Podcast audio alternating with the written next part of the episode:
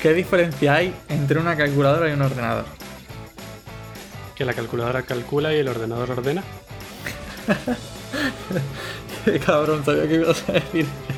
Sabía que ibas a decir alguna mierda así, ¿sabes? Es que, eh, sí, es decir, por eso te lo he preguntado directamente, porque me imaginaba que, me ibas a decir alguna estupidez de, del estilo. Em, no, pero ya en serio, o sea, es decir, si tuvieras que decirme las diferencias. Entre una calculadora y un ordenador. Sí. Yo te diría la complejidad, básicamente. La complejidad de la calculadora y el ordenador, qué buena esa, ¿eh? Em, yo te diría. Porque, claro, yo sí que me lo he empallado esto. que una calculadora es un subconjunto de un ordenador. Sí, es verdad. Sí, es verdad. Y claro, la gente se preguntará ¿qué, de dónde viene todo esto, ¿no? Es decir, y es porque em, quiero empezar una serie de episodios en los que voy a intentar explicar, bueno, también Matías obviamente me puede ayudar, cómo funciona un ordenador de los que tenemos en nuestra casa, ¿vale? Es decir, y cómo, cómo ha ido cambiando a lo largo del tiempo. Qué bien. ¿Verdad? O sea, sí. la calculadora es como la ALU, ¿no? Oh, qué buena. Ya ahí metiendo. Sí, metiendo spoilers, ¿eh? Ahí desde el primer momento. Vale, vale. Porque. No, no, está bien, está bien. Porque voy a empezar eh, muy atrás, ¿vale? Es decir, me gustaría. Eh, para que se entienda la profundidad de lo que es un ordenador, eh, me gustaría empezar desde cuando los humanos empezaron a intentar contar, ¿vale? A contar cosas. A contar cosas, justo. Y empieza en el año 2700 antes de Cristo, ¿vale? Mierda. Mierda. Y por eso he traído esta canción. Viene con canción y todo.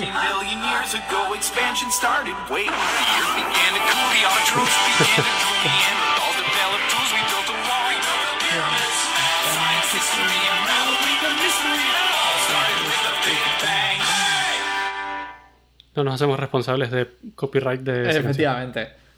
Eh, bueno, es que me, hacía gracia que remontándome al año 2700 a.C., eh, no sonase la canción de Big Bang Theory que, que habla Claro, que, con la intro tenías toda la, el viaje en el tiempo y todo. Joder, es buenísimo, Sí.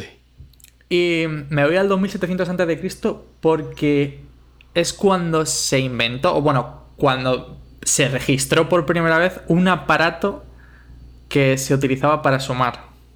Oye, te estoy viendo ahí, el abaco, justo, sí. Hace 2000, o sea, piensa que hace 4 milenios. 4100 años, sí. claro, o sea, no, 4700 años. Es, o sea, es una barbaridad de tiempo que un aparato, o sea, simplemente para sumar. Em, para el que no lo sepa, básicamente el abaco son como una serie de varillas en, en un cajón. Entonces, eh, pues te sirve para ir llevando de un lado a otro e ir contando como anillas que tienes en tu cuenta, por así decirlo. Claro, es como para no perder la cuenta de las ovejas que han pasado ya dentro del establo, ¿no? Efectivamente. Y sorprendentemente, también se utiliza eh, de manera posicional que luego ya veremos por qué es tan importante. Es decir, que la primera columna de anillas, que iría de 0 a 10, eh, representa las unidades, la siguiente, la siguiente varilla representa las decenas, etc. Luego hay una versión mejorada que es, en vez de utilizar 10 anillas para los primeros 10 dígitos, eh, son 5 y 2. Es decir, que cuando llego a 5, eh, son como dos mini cajoncitos. Entonces, cuando llego a 5, lo que hago es pasar una de las de 5. Y cuando llego a 10, entonces ya paso a la siguiente columna. Como las fichas del casino, ¿no? Una cosa Efectivamente, sí, sí, muy parecido. Y entonces, claro, me sorprende que desde hace 2700 años la gente intentase contar y tuviera esos problemas para contar, ¿no? Y ha sido cuando de repente dije, pero vamos a ver, claro, ¿cómo contaban en el pasado? te voy a hacer una pregunta y me parece complicadísima. ¿Qué sistema de numeración conoces? Eh, conozco el decimal, el binario, el hexadecimal, el BCD y cualquier. Te puedes inventar tú si quieres, te puedes inventar un sistema. ¿Y te suena el sistema de numeración romano? Sí, es verdad. Oh, qué buena. Es verdad. Eh, o sea, el, el X palito, palito V. X palito, palito V, efectivamente. No, X palito V en todo caso. Em, pero sí, em, claro, entonces. De repente dije, ¿por qué, por qué necesitaban un abaco para, para intentar sumar, no? Y te puedes imaginar que, claro, hace 2700 años en los sistemas numéricos eran realmente jodidos. ¿vale? Eh, por ponerte un caso, el egipcio, que sería como mm, la cuna de nuestra civilización, eh, utilizaba palitos para sumar del 1 al 10. ¿Vale? Entonces, si tenías, yo tenía 8, pues tenía 8 palitos. Bueno, está bien. Si tenía 3, pues tenía 3 palitos. Y si llegaba a 10, sustituían por una especie de U invertida. ¿Vale? Un arco que le llamaban. Y cuando llegaba a 100, pues tenía una especie de cuerda enrollada. Claro. ¿Vale? O sea, claro, es como, bueno, pues, eh, así que voy. Entonces, tú imagínate es- esa barbaridad para contar. Es, es realmente complicado y las sumas son muy difíciles. Porque si Claro. te imaginas en tu cabeza, no existe un algoritmo, que luego ya veremos por dónde va, que te permita hacer esas sumas con, esos, con esas numeraciones. ¿Vale?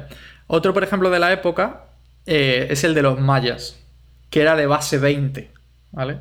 Ah, por cierto, una, una- claro, una cu- curiosidad muy buena es que los egipcios utilizaban eh, al dios G con las manos alzadas para representar el infinito. Que era un- es, es tremendo. o sea, ¿Y por es qué? como- eh, claro, porque es rollo, es Dios, es el infinito. Ya está. O sea, Sí, pero no entiendo la parte de las manos alzadas. Ah, no sé, porque de- debía ser como en plan. Yo me lo imagino diciendo, pues no sé por dónde llega esto. no tengo idea, claro. Claro. O sea, es como demasiado, ¿sabes? Tenían, tenían símbolos para el 10, eh, o sea, el 1, el, el 10, el 100, el, el eh, 100 era el, perdón, el loto, el 10, eh, perdón, el 1000 es el- la flor de loto, el dedo es el 10.000 y el renacuajo es el 100.000. Y luego el dios, en plan rollo. No pasaban de ahí, o sea, un millón o dios era lo mismo, ¿sabes? Qué bueno. O sea que Claro. tenías que saber dibujar además de escribir. Claro, claro. O sea, tenías que, tenías que saber dibujar para poder contar. Eh, los, y por ejemplo, también había otro que eran los mayas, que es igual de difícil. O sea, decir que está en base 20 y que son puntitos hasta que llegas a 5 y una raya cuando llegas, cuando representa 5. Entonces, las rayas representan 5 Claro. siempre hasta 20. No sabían contar más. Luego era ese mismo número, porque en realidad es como que todo está dentro de la misma caja y representa un único número. Ajá, todo lo que entra dentro de esa caja. Entonces, un punto es 1, pero un punto y una raya abajo es 6, un punto Ajá. y tres rayas abajo es 16, ¿vale? O sea, y podía llegar hasta eh, 19, que son 4 puntos y 3 rayas. Eso era todo ¿Por lo que no tenía. me, ¿Por qué no me explicas qué significa que sea de base 20? Significa que hay eh, la numeración, eh, la base significa el número de símbolos que utilizamos para representar cada una de las cifras. Entonces, por ejemplo, como Matías ha dicho, eh, la hexadecimal, que se utiliza, por ejemplo, muchísimo en informática, cuenta con los eh, dígitos del 0 al 9 y adicionalmente utilizamos eh, de la A a la F. Es decir, que la A representa 10, 11. Eh, 10, sí. 10, claro. B11, eh, C12, D13, E14 y F15. Y el 16 estaría representado por un 1 y un 0. No, Si no me sí, equivoco. y el 16, claro. Claro. Son, es hexadecimal porque son 16 números por símbolo porque el 0 también cuenta. Exacto. Que por cierto, creo que en algunas civilizaciones no existía el número 0 en la antigüedad. Exacto, justo. Es decir, para los eh, egipcios no existía, pero sorprendentemente para los mayas tiene un número cero. De hecho, es, eh, es, el- es la aparición más temprana en la historia de las matemáticas del símbolo cero, el símbolo vacío. Es Ajá. muy interesante. Como, joder, estamos hablando de una civilización realmente antigua que eh, representaban el valor cero como una especie de balón de fútbol americano, ¿vale? O sea, es súper raro, como una especie de moneda, o sea, como en pista en tres dimensiones, ¿vale? O sea, Sí, está como muy guay. Ujú. Sí, sí, sí, sí. Y entonces, claro, eh, tú imagínate tener que contar con esos números, ¿vale? O sea, es decir, es como una mierda. O sea, es decir, es muy difícil. es probablemente los, los usasen justo para lo que dices, para contar, pero no necesariamente para hacer operaciones matemáticas. Tal vez por eso eran así. Claro, y por eso eran tan malos, entre comillas, para. O sea, para hacer toda, toda clase de operaciones. Y por eso el abaco ha sido la herramienta, estaba leyendo, más utilizada a lo largo del tiempo. O sea, es decir, ha durado cuatro milenios y medio. O sea, es una barbaridad de tiempo. ¿Vale? Pero bueno, eh, obviamente esto evoluciona y llegamos a nuestros números. Al, al año. eh, al siglo XVI, ¿vale? Prácticamente. Y tengo un o sea, simplemente un sonido, un sonido ambiente del siglo A XVI. ver. Ay, no sé si se ha escuchado mucho. Es Sí se cuando.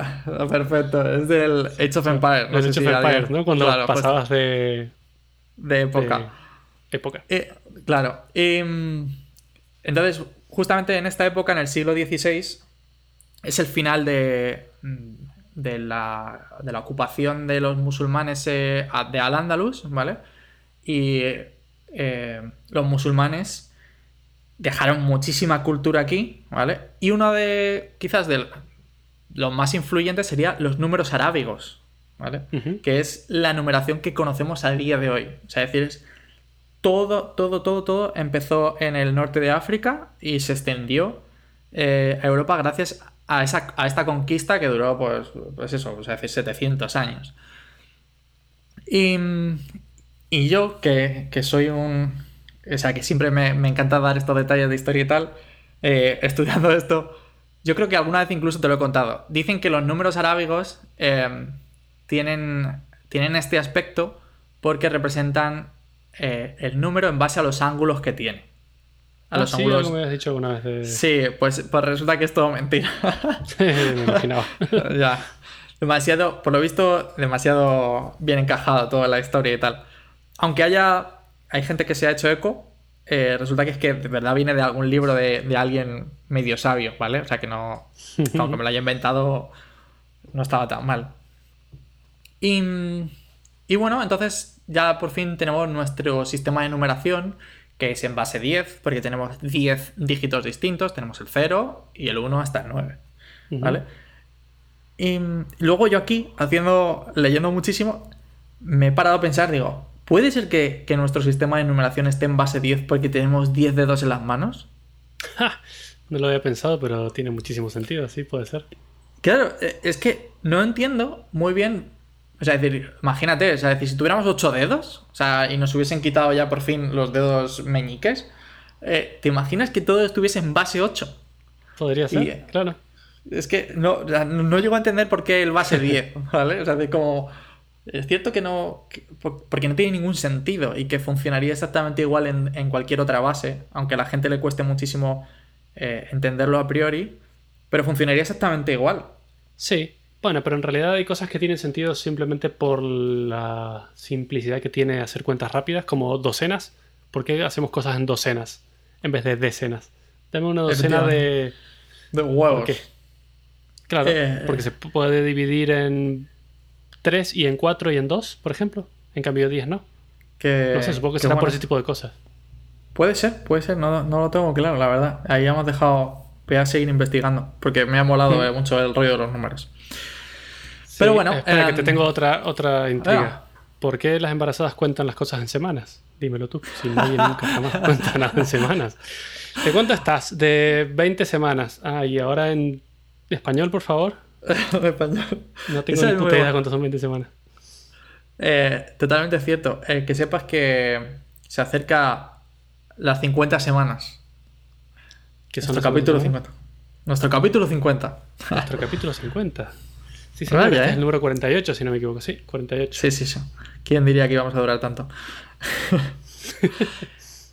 y contamos en semanas. Pero bueno, bueno, está. Eh, sí, es verdad. Es verdad, sí. Bueno, a veces. A veces. Em, nada, pues eh, bueno, pues eso llega a principios del, del siglo eh, XVI, se extiende la numeración. Por cierto, eh, imagínate todas las cuentas matemáticas como eh, el triángulo, o sea, no me sale ahora eh, el del ángulo recto, eh, Pitágoras, Rectángulo. básicamente a cuadrado igual a b cuadrado, o sea, es decir, es igual a b cuadrado más c cuadrado.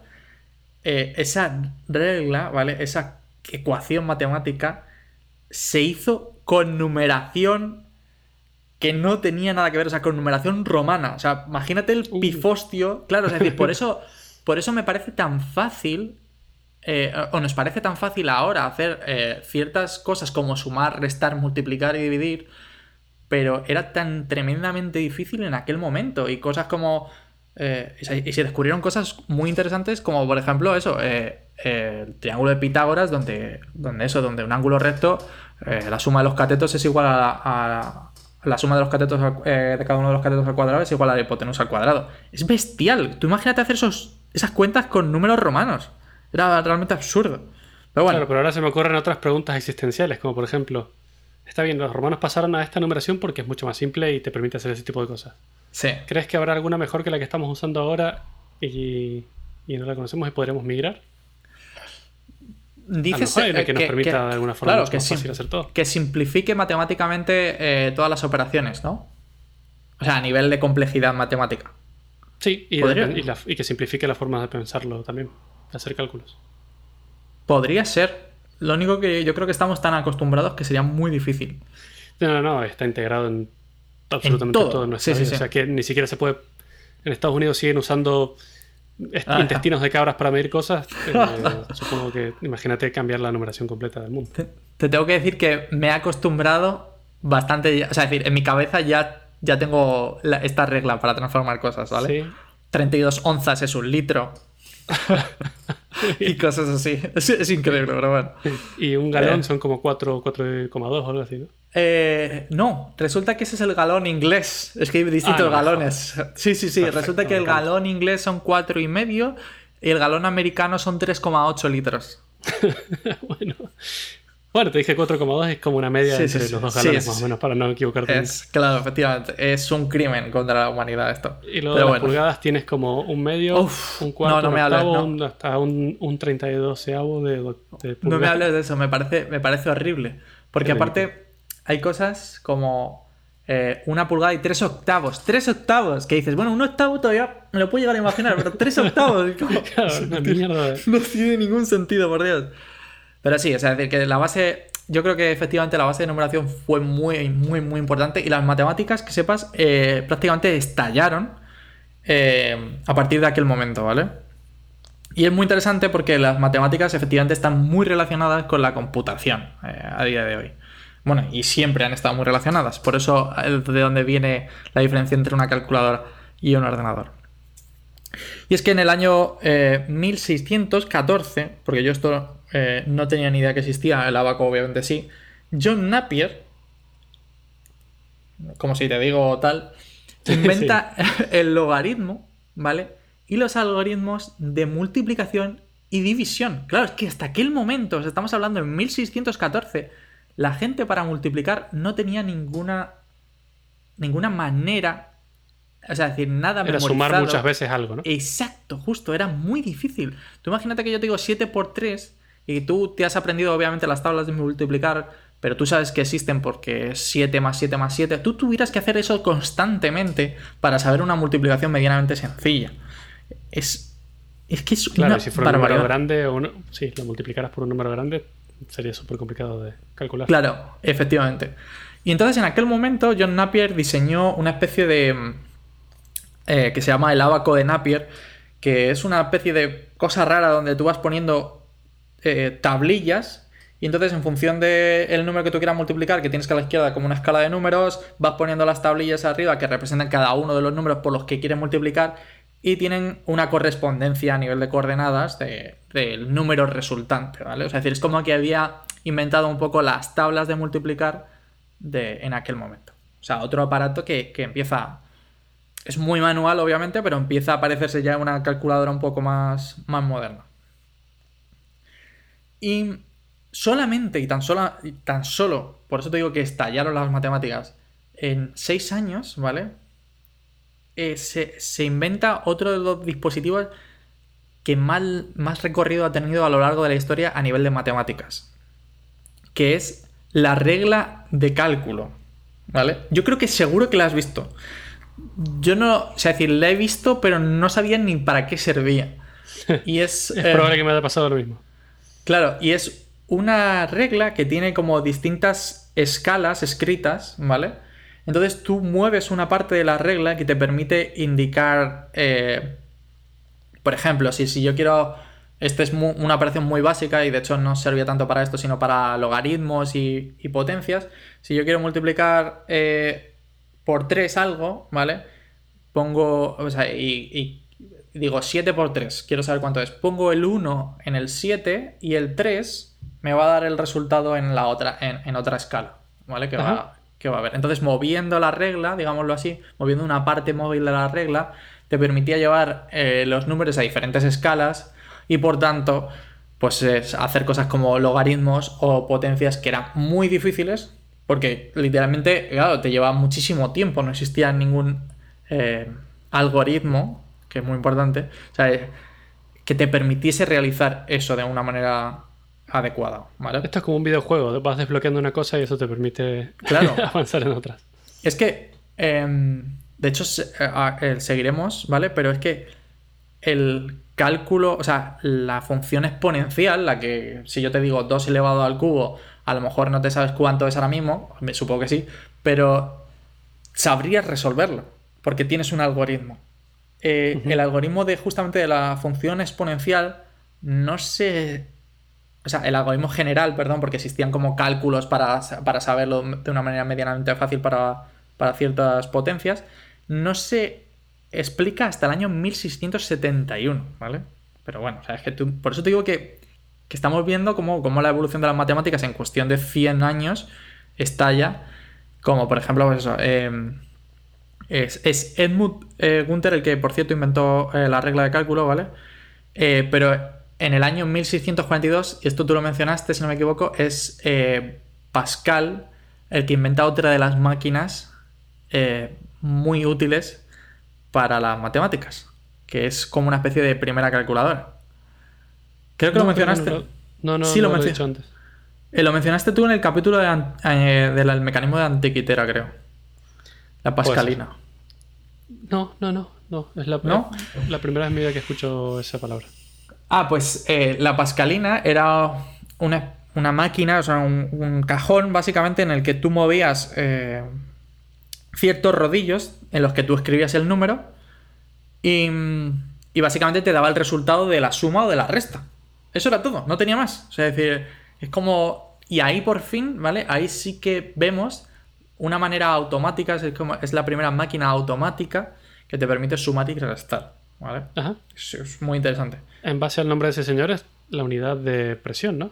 Eh, exacto, sí. Eh, no, no lo tenía puesto porque me parecía meterme ahí un poco esto. Pero es Sí. el, el descubridor, entre comillas, porque mm, siempre me parece difícil decir que se descubren cosas en física cuando están ahí, de la presión hidros- hidrostática, efectivamente. O sea que Es decir, que, es, es que la que siempre encontraban un montón de cosas esa gente. O sea, no es que, bueno, está bien, inventó la pascalina y ahí se quedó. No, no, no. Es que hacían de todo. Sí, Como sí. Einstein y como todo el mundo. Efectivamente, de hecho, no sé, o sea, es decir, eh, tengo que, o sea, me he dedicado solamente a juntar las, los descubrimientos relacionados con las matemáticas, que son los más, eh, los más relacionados con la computación, obviamente, pero esta gente eran unos cracks, ¿vale? O sea, es decir, en, en otros aspectos de su vida. Mm. Pero bueno, eh, continúan las matemáticas y en tan solo otros 30 años, ¿vale? En el año 1671, eh, Leibniz, Leibniz, ¿vale? Que te sonará porque te habrá tocado lo- los huevos en, en cálculo seguramente, eh, inventa una máquina para multiplicar y dividir, ¿vale? O sea que ya hay una máquina física que te permite, al igual eh, muy parecido que la pascalina, te permite multiplicar y dividir. Porque los algoritmos de suma, pues bueno, pues ya estaban bastante más estandarizados, ¿vale? Que sepas que este tío era un crack, ¿vale? Eh, inventó la identidad lógica, que te, voy a, te la voy a contar porque me ha parecido... O sea, es decir, el tío es un crack y luego de repente eh, descubre esto o, o enuncia esto, que es muy interesante, que es si A es B y B es A, entonces, entonces A y B son lo mismo. Sí. David, muy bien, ¿eh? Bueno, pues se- se- es es, lógico. sí, sí, es lógico, pero decir, Que, no sé, que siempre me, me resulta curioso que alguien tenga la necesidad de decir esto para que de verdad se demuestre, ¿sabes? Y, oh, pues tienes todo el sentido del mundo. Si tienes. si te ha gustado este tema, te diría que te metas a, mirar lógica, porque hay ejercicios de lógica. Y son la base de la matemática en realidad. Sí, sí, sí. Bueno. Y eh, los ejercicios son como súper entretenidos de resolver. Es, es, muy loco y muy raro. Pero literalmente es la base, la base de la matemática y tienes la misma multiplicación, división y luego tienes and y or y otras cosas muy divertidas. Hmm. Eh, totalmente. O sea, de hecho, me encantaban los ejercicios de lógica cuando era pequeño en el instituto. Eso de si A implica B y, B implica. Claro. Es verdad, es verdad, P y Q. Joder, cómo me acuerdo de eso. Pero bueno. Em, bueno, Leibniz, ah, mm, además de otras cosas, te dio por culo con cálculo porque inventó el cálculo infinitesimal y las integrales. ¿Vale? Ah. ¿Verdad? Ya sabía yo. Y es muy importante, digamos, en el término de la informática o tal, por, bueno, no tanto de la informática, sino de la matemática en general, porque inventó la acepción moderna de, prácticamente moderna del algoritmo. Es decir, que un algoritmo es una serie de pasos que hay que realizar para obtener el resultado de una operación. Bueno, pues él es el que dio prácticamente el resultado, la acepción que, que conocemos a día de hoy, ¿vale? Una nota aparte justo ayer o antes de ayer leí que se había demostrado que nadie usa las matemáticas que, aprendemos en la escuela, que no tiene ningún sentido y que nadie las usa en la vida real y que nadie las sabe. No solo eso, sino que la gente... Lo que pasa es que el, el, artículo estaba en inglés y llamaba blue collar, que es como la gente de la clase trabajadora, usa mucho más las matemáticas que la gente white collar, que es la, que es la gente de alta sociedad. ¿Por qué? Porque a la gente de alta sociedad no le hace falta. En cambio, los trabajadores, por ejemplo, si trabajas en una construcción, tienes que calcular un huevo de cosas, distancias, multiplicar cosas, espacios, eh, áreas, incluso. Podrías incluso hasta usar integrales para medir áreas y no sé, cosas. ¿Dónde, dónde has leído eso? Eh, lo leí en algún artículo en Reddit, obviamente, pero está perdido ahí en la, en la nube. Qué pena. Y bueno, entonces aquí es donde digamos, termina un poco la parte de las matemáticas hasta donde involucra pues los algoritmos básicos, ¿vale? Que todo el mundo a día de hoy prácticamente domina. Y empieza un poco más la parte de la informática, ¿vale? Y es en el año 1801, o sea que hay un gran salto, ¿vale? Porque, bueno, pues, básicamente las matemáticas han seguido su curso y han, experimentado con otra serie de cosas. Pero en 1801, eh, Jacquard, ¿vale? inventa un telar que utiliza una tarjeta perforada para funcionar. Qué bien. Estamos, claro, entonces, em, los telares básicamente eh, utilizan una serie de guías, ¿vale? Hacia arriba, que son hilos, y, eh, y, básicamente van pasando de un lado a otro agujas con hilo. Bueno, pues a este señor no se le ocurrió otra cosa nada más que poner una tarjeta y en función de si estaba perforada o no, la aguja conseguía pasar de un lado al otro. Entonces, simplemente con eso consiguió que gente sin un dominio del telar, porque no, no entendía cómo funcionaba el telar, consiguiese escribir patrones bastante complejos por cada uno de los hilos. O sea, es decir, que era, era muy, muy, muy interesante. Es un, poco. Claro, joder, bravo. por los chistes, por los chistes malos. Eh, madre mía. Eh, no sé dónde va a acabar este episodio. Estoy concentrado. Las tarjetas perforadas y los hilos. Oh, Dios, qué bueno. Bueno, eh, pocos años más tarde y, por intentando simular parecido a, a, este telar que ya empezaba a cobrar como un automatismo, Babbage, ¿vale? Charles Babbage intentó. Intentó construir el que sería, después de 100 años prácticamente, uno de los primeros ordenadores. Y lo llamó básicamente la máquina analítica. Pero bueno, o sea, decir, claro, era muy grande, o sea, decir, estamos hablando del año 1833, o sea, decir, es, estamos hablando de una máquina que necesitaba eh, muchísimo dinero para ponerse a funcionar, no tenía mucho sentido, nadie le veía... Eh, Utilidad claro, utilidad y luego la utilidad que le veían sobre todo iba destinada a las guerras, para hacer cálculos, entonces no tenía mucho sentido gastarse todo eso y decían, para todo por culo. Esto, nada, ahí se queda, ¿vale? Pero, em, bueno, obviamente lo intentó diseñar a lo largo de su vida, creo que murió en 1875, 76, eh, no salió, obviamente. Pero Ada Lovelace, que seguro que te suena, eh, Sí. seguramente, claro, pasaría la historia por ser la, una de las primeras programadoras, porque ella no diseñó esta, claro, no diseñó este ordenador, pero sí que hizo, en base a, a cómo estaba montado, todos los algoritmos necesarios, por ejemplo, pues para, para ciertas partes de las matemáticas que, que ahí estaban, o sea, que estaban disponibles para hacerse los cálculos. Pero bueno, eh, por cuestiones políticas eso y económicas, ese ordenador jamás vio la luz. Hmm. Y llega el año 1892, es decir, prácticamente eh, siglo XX. Se- es- o sea, nace la primera calculadora de uso comercial. Y, y se llamaba La Millonaria. Genial. y, te, y vendió, o sea, para que te hagas una idea, eh, yo no tenía, o sea, tenía idea del nombre de la millonaria, no tenía ni idea de la cantidad que había vendido. Y es, vendió 5 millones de máquinas, de 5 millones de calculadoras. Que eso, o sea, es un número grande incluso para hoy. O sea, es decir, vender 5 millones de un producto es genial. ¿En qué año fue esto? ¿Me dices? 1892. 1892. Y era, supongo que mecánica, ¿no? No, no habrá sido. Sí, sí, efectivamente. eléctrica. Claro, claro. Era totalmente mecánica. Y de, de hecho, eh, básicamente permitía multiplicar a eh, números de hasta 10 eh, hasta 10 dígitos. Ajá. O sea, Bueno, y, tenía, o sea, también, y también, de- también ti- hacía la división, ¿eh? O sea, es decir, estamos hablando suma, resta, multiplicación y división, que no está nada mal. genial. para una un aparato mecánico mecánica. es mucho más complicado que hacerlo electrónicamente al día de hoy. Efectivamente.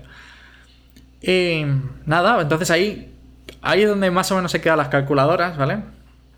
Y llegamos hasta el siglo XX, donde seguramente, y lo haya escuchado todo el mundo, eh, llega Alan Turing y propone una serie de conceptos como eso, pues la máquina de Turing, eh, el, o sea, formaliza el concepto de algoritmo, ¿vale? O sea, decir, que ya está especificado qué es un algoritmo. Eh, ayuda a romper código de encriptación de los alemanes, eh, o sea, es decir, enuncia el test de Turing, que ese es muy interesante. Yo creo que lo hemos mencionado aquí alguna vez, pero Nos lo guardamos No. para otra. No, yo creo que lo hemos mencionado, pero. Sí, puede bueno, ser.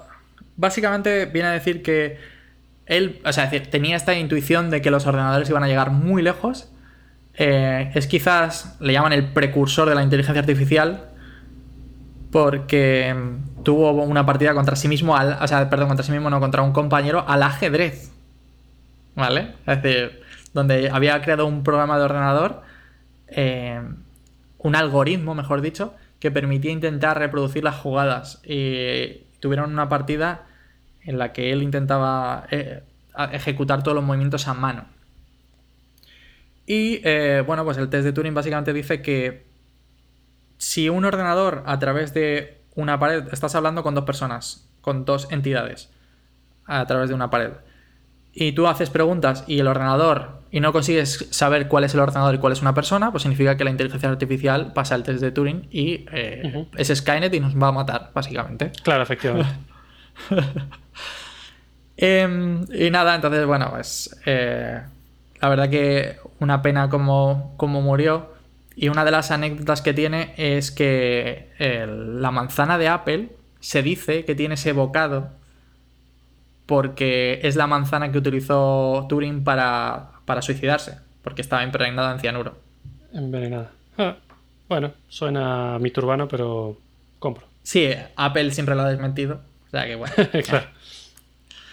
Y tan solo dos años más tarde, en 1938, el, el ingeniero alemán Konrad Suss inventa la Z1, que es ya por fin la primera computadora como tal, que es, es una mezcla entre un sistema electrónico, pero también es mecánico, utilizaba relés por primera vez y, y utilizaba una cinta, eh, una cinta perforada para, para ejecutarse, ¿vale? A partir de aquí, bueno, pues empiezan a dispararse los, eh, los ordenadores, entre comillas. Eh, IBM construye el Harvard Mark I, que está diseñado por Howard, Howard Aiken, que es quizás uno de también trabajó en IBM, es un impulsor de la leche, perdón, de Bell Labs. La Universidad de Pensilvania en el, 47 construye el ENIAC, que seguramente es el primer ordenador que se estudia en informática. Y en el año 1951, que es aquí donde yo quería llegar, eh, comienza a operar el EDVAC, que es el primer ordenador binario que tiene una, arquitectura von Neumann, porque básicamente fue concebido por él, por John von Neumann. La arquitectura von Neumann es seguramente la base de todos los ordenadores modernos de hoy.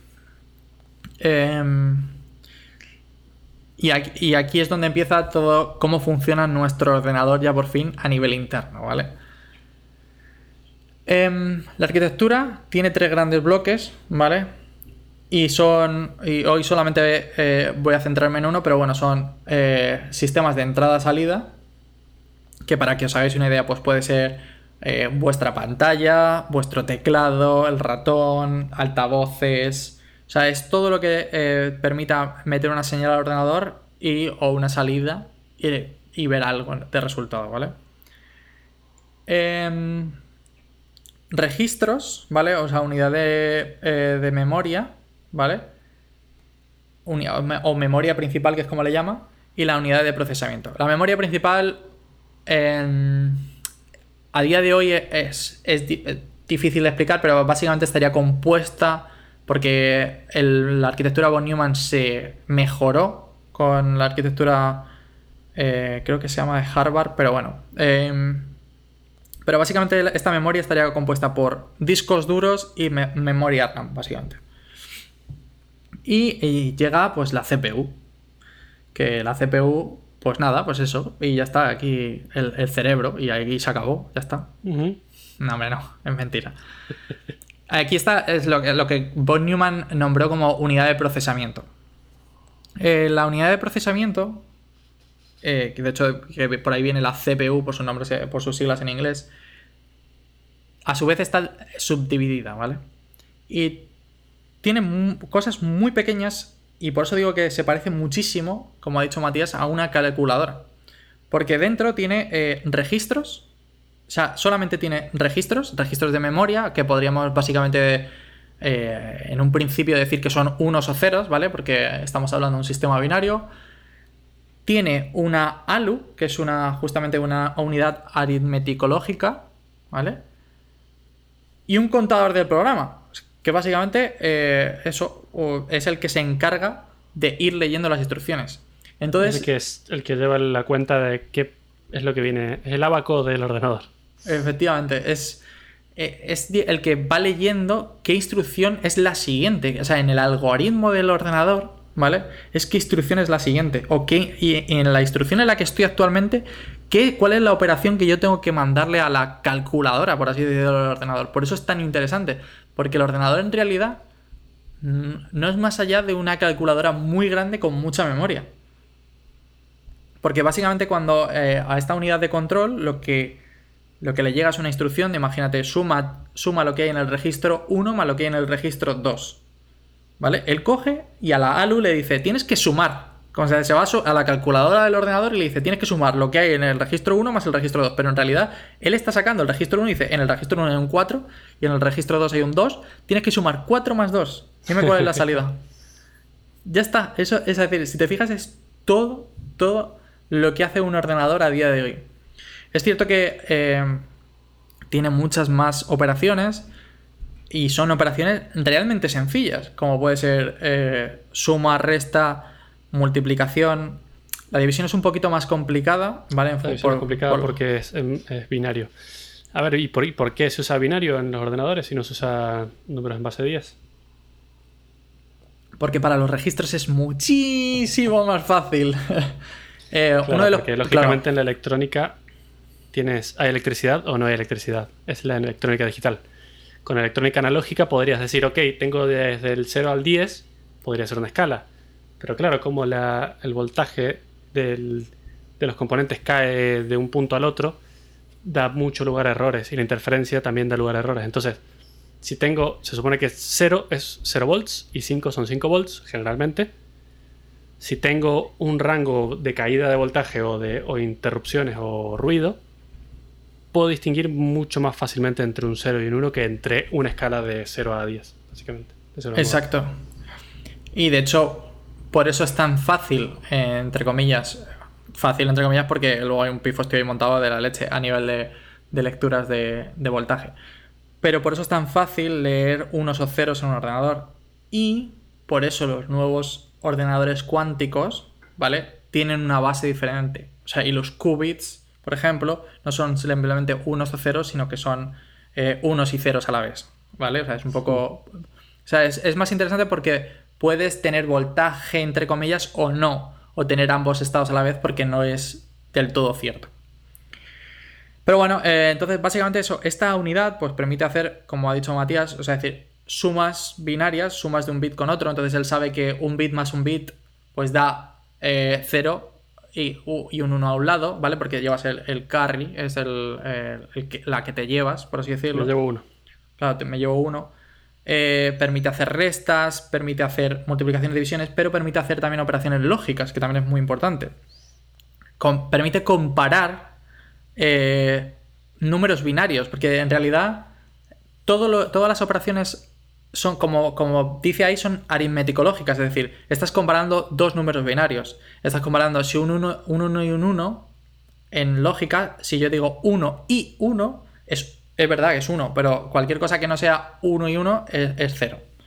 Pues, también sabes negar eh, eh, los, bits, que básicamente transformarlos, si es un 0 pasa a ser un 1, si es un 1 pasa a ser un 0, el OR, el SOR eh, y, la, y la negación excluyente también.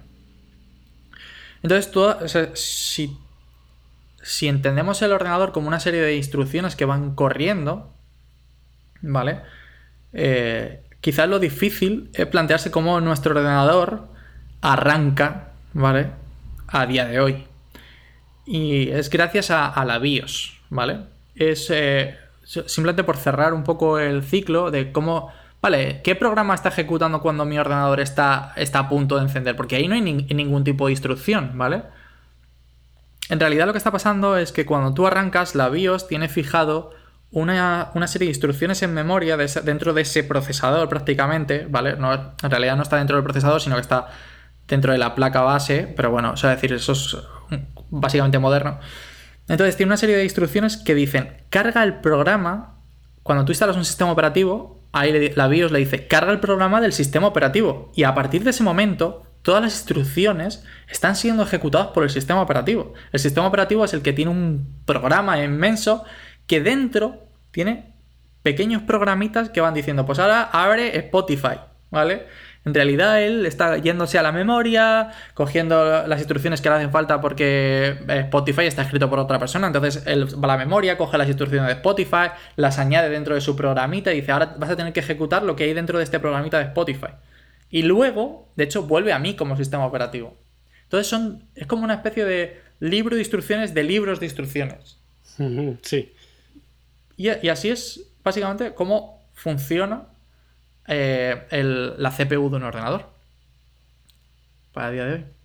Muy bien. Y no sé, sí. Me Súper simplificado, claro. Luego hay un millón de movidas dentro, pero. Sí, sí, sí. O sea, decir, esto es como.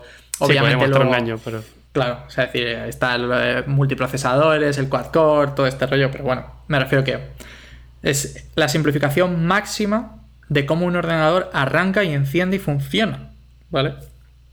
Entonces, eh, espero que te haya quedado clara la diferencia entre una calculadora y un ordenador. Y es que básicamente eh, el ordenador hace una serie de, es de propósito general y no solamente se dedica a cálculos matemáticos.